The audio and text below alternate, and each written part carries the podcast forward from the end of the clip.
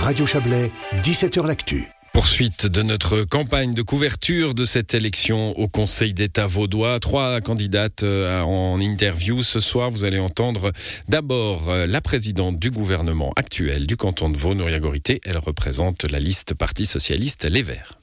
Noria Gorité, bonjour. Bonjour. Vous êtes candidate au Conseil d'État, euh, candidate pour une réélection sur la liste Parti Socialiste Les Verts.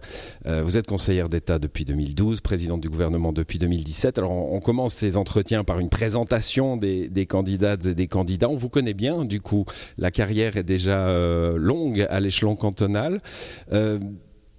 Votre, euh, votre euh, déclic pour la politique, quel est-il, euh, aussi loin que vous vous en souveniez? Moi, je suis née dans une famille qui a toujours euh, parlé de politique. Hein. Euh, je, suis issue de l'immigration espagnole qui a quitté euh, cette Espagne franquiste et avec des parents qui se sont rencontrés en faisant de la politique, qui ont milité pour la défense des droits des gens emprisonnés dans les géoles de Franco pour avoir simplement des opinions différentes de celles du gouvernement. Donc, aussi loin que mes souvenirs remontent, la table familiale a toujours été animée de discussions et du sens de l'engagement collectif. voilà. À titre personnel, je me suis engagée à Amnesty International à mes 16 ans.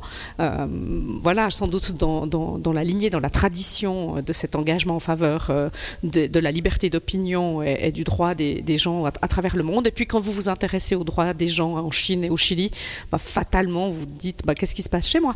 Et ce qu'est-ce qui se passe chez moi m'a amené au conseil communal de Morges où je me suis d'abord occupée de la mise en séparatif des eaux claires et des eaux usées, parce que c'est aussi ça, la politique, c'est aussi aménager le quotidien des des, gens. Et puis ensuite, bah, comme vous le dites, euh, voilà, conseil communal, syndic, député, euh, puis conseil d'État. Euh, le, Parti socialiste, ça a été une évidence. C'est la tradition familiale aussi ou Non, non, j'ai des parents qui sont plus à gauche. Justement, c'était ma question. Est-ce que vous auriez pu aller euh, vers, euh, vers une gauche un peu plus radicale? J'aurais pu à un moment donné dans ma jeunesse, bien sûr, hein, euh, mais à mort, j'y trouve que le plus à gauche qui existait sur l'échiquier politique, c'était le Parti socialiste. J'y avais des amis aussi, et puis j'y avais aussi sans doute ce qui correspond le mieux à ma vision aussi de, des transformations de, de, la société qui doivent s'ancrer dans les institutions pour être durables.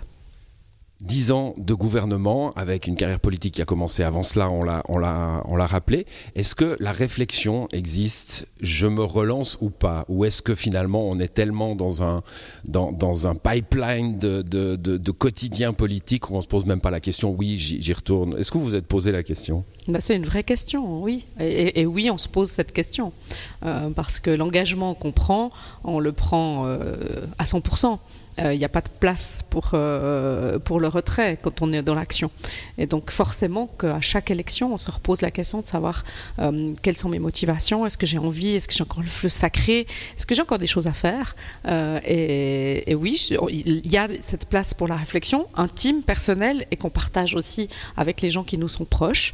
Et disons, moi, c'est disons la décision de me représenter. J'avoue qu'elle a été prise très rapidement, tellement c'était une évidence. Le, pouvoir, c'est euh, changer la vie des gens, vous l'avez dit. Hein. Alors on sait que c'est compliqué, il faut des majorités, il faut parler avec ses collègues du Conseil d'État, avec le Grand Conseil, avec la population souvent parfois. Euh, si vous aviez une baguette magique et une réforme, c'est une question qu'on pose à, tout le monde, euh, une réforme que vous pouviez voilà, imposer ou, proposer comme ça immédiatement, sans passer par les, par les tracas politiques, quelle serait-elle? Bon, c'est difficile la question que vous me posez parce que des baguettes magiques, on en rêve d'en avoir beaucoup. Euh, et puis on sait que la politique, c'est pas de la magie. Hein. C'est comme vous le dites, c'est d'aller chercher des majorités et de convaincre et de respecter les institutions et les procédures, ce qui parfois peut prendre du temps. Mais alors, si on peut s'affranchir du temps, euh, moi, il euh, y, a, disons, un principe que j'aimerais voir appliqué plus qu'une réforme, c'est le principe de l'égalité entre les hommes et les femmes qui pourrait nous affranchir des violences domestiques. Euh, vous savez que j'ai la charge du bureau de l'égalité.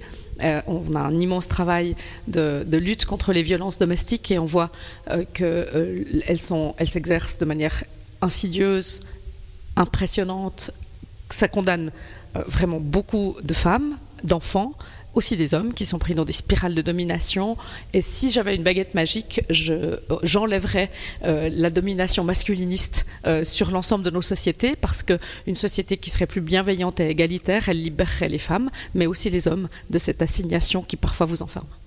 C'était Nouria Gorité, parti socialiste. L'entier de cet entretien est à retrouver sur notre site internet radiochablais.ch.